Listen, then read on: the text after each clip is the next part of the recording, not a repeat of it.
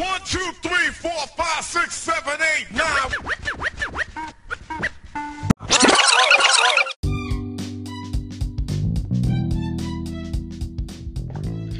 Hola, ¿qué tal amigos? ¿Cómo se encuentran ante esta situación?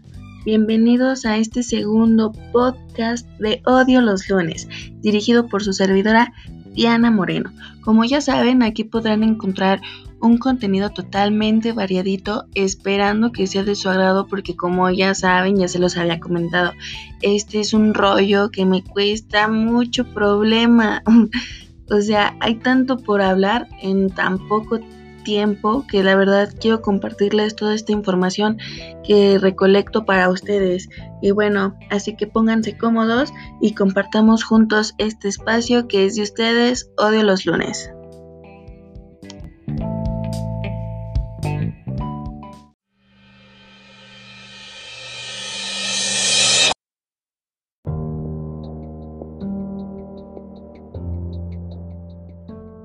Ok amigos, bueno pues vamos a continuar con algo que habíamos dejado inconcluso la semana pasada, que fue acerca del tema de trastornos mentales aterradores y extraños. Creo que nos hacían falta tres, así que quiero concluir con este asunto y espero siga siendo de su agrado y algo muy interesante para ustedes.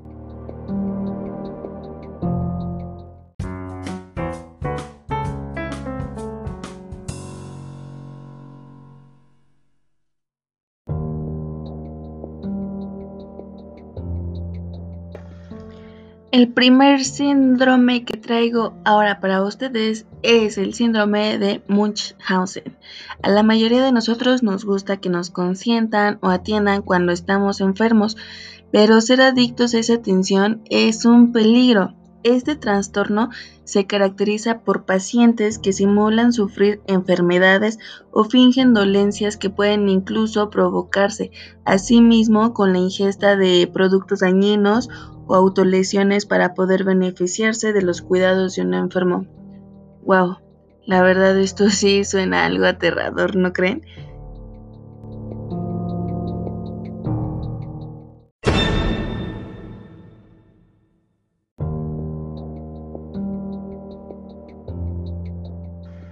Segundo síndrome.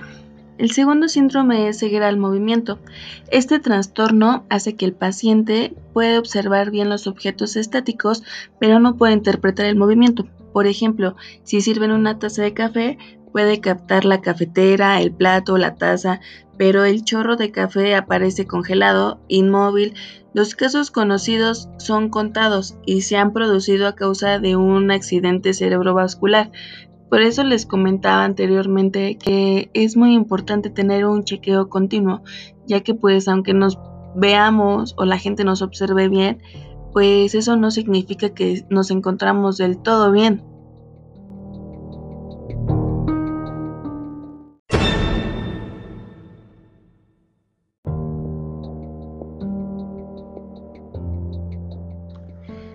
Para concluir esta hermosa etapa de trastornos, les traigo el último, que es la tricotilomanía.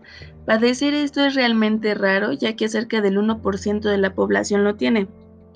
Este trastorno es de tipo maniático y es un comportamiento o hábito de arrancarse el cabello o vellos de distintas zonas del cuerpo, como cabeza, cejas, pecho o zona pública de una forma compulsiva. Normalmente quien padece este trastorno son personas depresivas o que sufren de ansiedad. Y bueno amigos, como ya les venía comentando anteriormente, no tiene nada malo pedir ayuda a especialistas que ya sean en este tema, este, psiquiatras o psicólogos.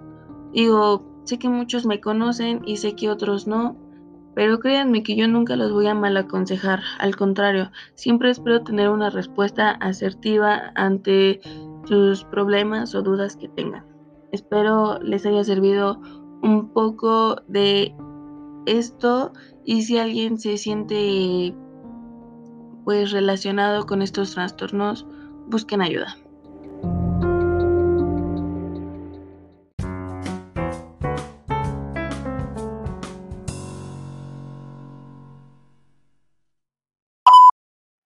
Y bueno amigos, después de haber concluido esta primera etapa de lo que fue el tema de los trastornos, pues vamos a continuar con esta segunda etapa de nuestro programa que es misterios que continúan siendo misterios.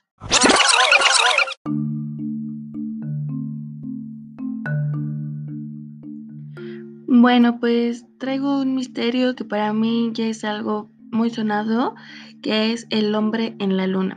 Es cierto que día de hoy es imposible creer que el ser humano no tenga la capacidad y la tecnología necesaria para visitar satélites cercanos como es la Luna, pero cuando se consiguió por primera vez el 20 de julio de 1969, sí se pone en duda.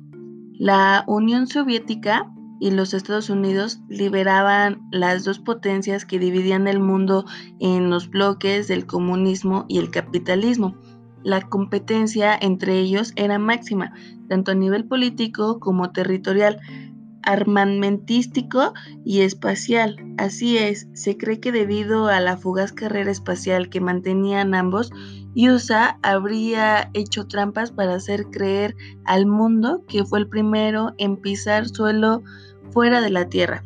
¿Fue real o no? ¿Por qué no se ve ninguna estrella en las fotografías? ¿Por qué un día una bandera en un satélite que carece viento? Es algo que hay que preguntarse, ¿no creen?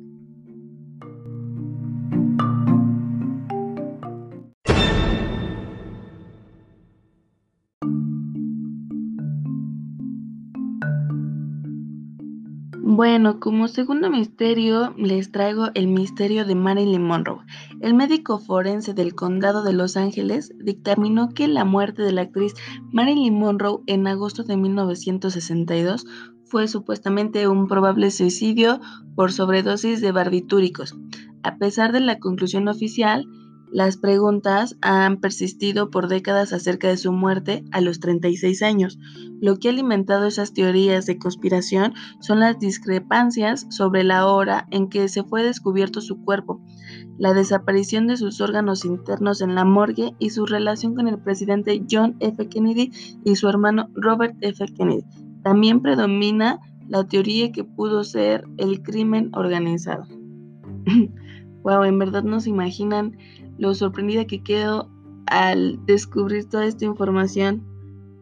No sé si ustedes ya estaban enterados de esto, pero si no es así, háganlo saber. Y si tienen alguna respuesta sobre todo esto misterioso, pues estaría muy padre que nos lo compartieran para que así lo pueda compartir con los demás y todos nos quitemos estas pequeñas dudas que tenemos.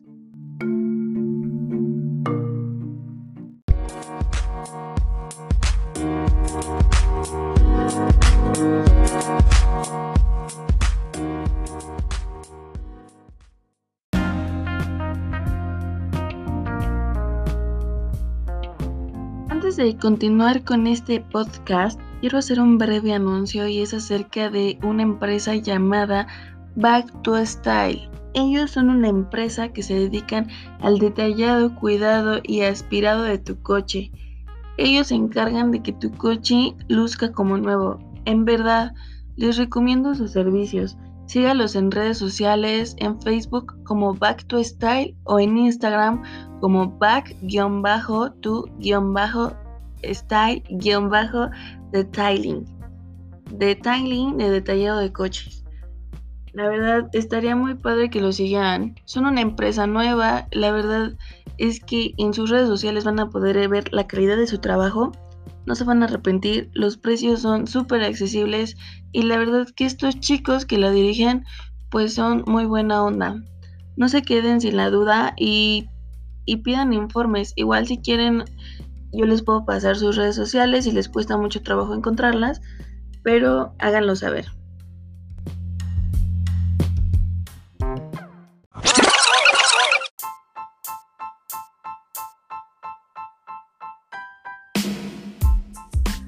Ok, ok, ok amigos, pues antes de continuar con esta tercera sección que he decidido llamarle ¿A dónde ir?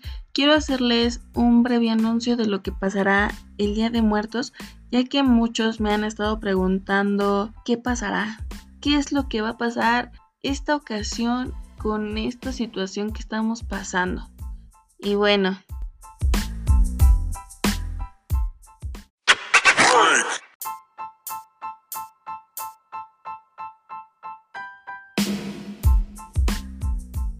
Así es, el mega desfile del Día de Muertos sí se llevará a cabo, pero esta ocasión se llevará de una manera diferente. porque tenemos que irnos adaptando a la nueva normalidad? Poco a poco podemos ir retomando casi todas nuestras actividades, más sin embargo los eventos masivos en la Ciudad de México volverán por seguridad de todos cuando nos encontremos en semáforo verde. Así es, así que esto depende mucho de nosotros. Considerando esto, pues muchos han comenzado a preguntarse pues qué pasará con las celebraciones que suceden cada año y cuya fecha se acerca cada día más. Sin duda, uno de los más importantes por su valor cultural es el mega desfile del Día de Muertos, que ahora se ha propuesto que se realice de manera virtual. Recordemos que el mega desfile del Día de Muertos se realiza desde el 2016, después de que el equipo de producción, la película James Bond, Spectre convocara a un mega desfile por las calles del centro histórico para el rodaje del filme que se llevó a cabo a principios del 2015. Desde entonces, cada año, cientos de personas se reúnen a lo largo del Paseo de la Reforma, Avenida Juárez, 5 de Mayo y alrededor de la plancha del Zócalo de la Ciudad de México para ver desfilar vistosos personajes, carros alegóricos, comparsas, y varios grupos de coreografía con trajes típicos para celebrar el Día de Muertos. Debido a la contingencia, el Fondo Mixto de Patrocinio Turística propone que el desfile de, Día de Muertos 2020 se realice de manera virtual. Además, se invitará a todos que realicen un homenaje como acostumbramos desde sus casas a las personas que han partido. Una idea puede ser adornar tu casa con flores de cempasúchil o poner una ofrenda de Día de Muertos como cada año. El desfile sería a puerta cerrada, dentro de un estadio o estudio de grabación sin público y con protocolos sanitarios. Esto mismo sucedería con la mega procesión de las Catrinas. El Día de Muertos es una festividad que en 2008 fue declarada como patrimonio cultural inmaterial de la humanidad por la Organización de las Naciones Unidas para la Educación, la Ciencia y la Cultura. Eso es la UNESCO.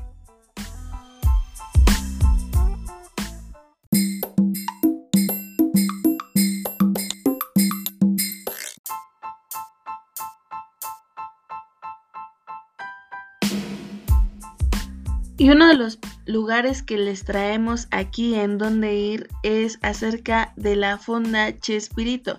Así es, este lugar se encuentra adentro de la plaza de satélite. Este lugar ofrece comida de estilo mexicano.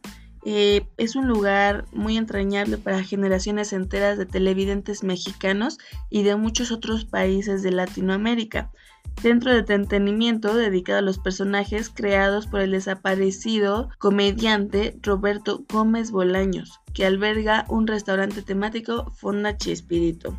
Es una tienda de souvenirs, área de videojuegos y un espacio donde se recreó la vecindad más famosa de México. Reciben a los visitantes, quienes antes de pasar a la mesa para llenar la barriga, pueden tomarse una foto en una recreación del famoso barril donde salía a esconderse el chavo del 8 cuando lo regañaban.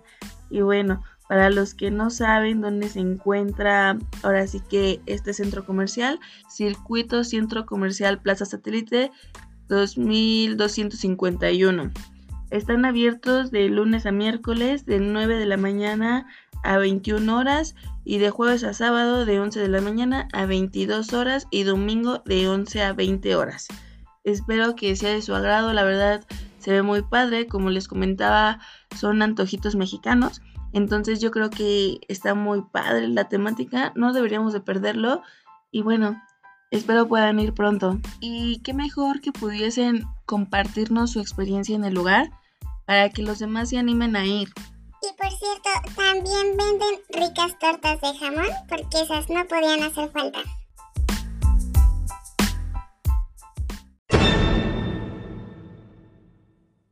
Otro de los lugares que tenemos aquí en donde ir es acerca del Real Onder, comentándoles que cambia de sede y se muda para el sur.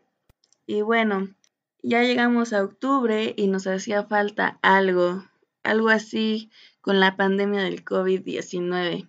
No se ha podido restablecer la vida nocturna de la Ciudad de México, es cierto, pero desde antes de marzo los corazones oscuros padecíamos de tristeza al ver las puertas del entrañable bar El Real Onder cerradas. Hoy tenemos la noticia de su reapertura en su nueva sede.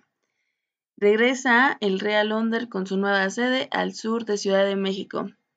Durante la última década, Real Onder se posicionó como uno de los lugares clave para la contracultura musical y artística, con eventos como bazares culturales alternativos, tocadas de bandas emergentes, sin olvidar las propuestas de los DJs que noche a noche hacían bailar a los vampiros y brujas que frecuentaban este lugar. ¿Cómo ven? ¿Les gusta la idea? Y bueno, el Onder era el espacio preferido de rockeros, góticos y punks, pero también de aquellos que buscaban un ambiente libre de prejuicios. Lo mejor era, la diversidad, desde la música gótica, pasando por industrial, rock, new wave y un amplio espectro de música no tan común. Eh, la gran noticia es que el Onder regresa con una nueva sede ubicada al sur de ciudad, en la Ciudad de México, en Avenida División del Norte 3003, Colonia El Rosedal, en la alcaldía Coyoacán. El nuevo Real Onder se ubica en un edificio de dos pisos con salones muy amplios, zona de fumar, área de exposiciones, barra de bebidas y alimentos. La reapertura se realizó el pasado sábado 3 de octubre con su tradicional bazar alternativo Onder, que lleva dos años fomentando la autogestión. Esta plataforma da espacio a creadores y artistas para ofrecer sus productos únicos. Aquí encontrarás ropa y accesorios de estilos alternativos como gótico, punk, fetish, steampunk, glam, lolita, medieval y un largo etcétera. Obviamente encontrarás joyitas musicales como discos y viniles de leyendas de estos géneros alternativos, pero también de jóvenes propuestas nacionales. Los fansigns y publicaciones no faltarán, así que prepara tu guardadito para llevarte cosas para el bazar. La venta artística no podía faltar, así que habrá presentaciones de danza, poesía, pintura, DJs y un excelente lúgubre ambiente. Debes saber que este evento y todos los que se organicen durante la nueva normalidad tendrán todas las medidas sanitarias necesarias, habrá un exceso controlado de personas y filtros sanitarios, además de toma de temperatura y gel antibacterial en todo momento. El código de vestimenta es con cubrebocas obligatorio. Acuérdate que debes de cuidarte y protegerte a ti y a los demás y cumple con todas las medidas.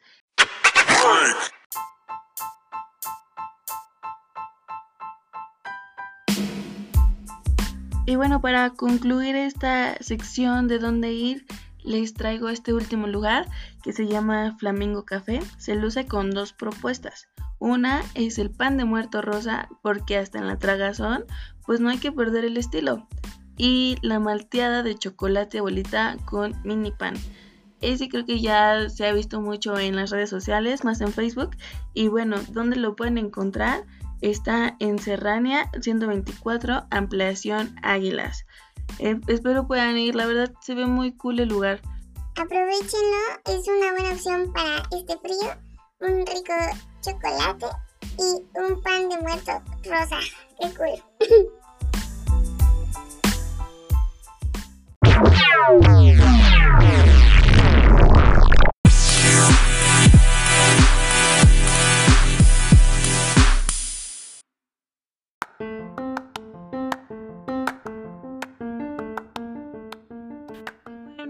pues hemos llegado al final de este pequeño podcast.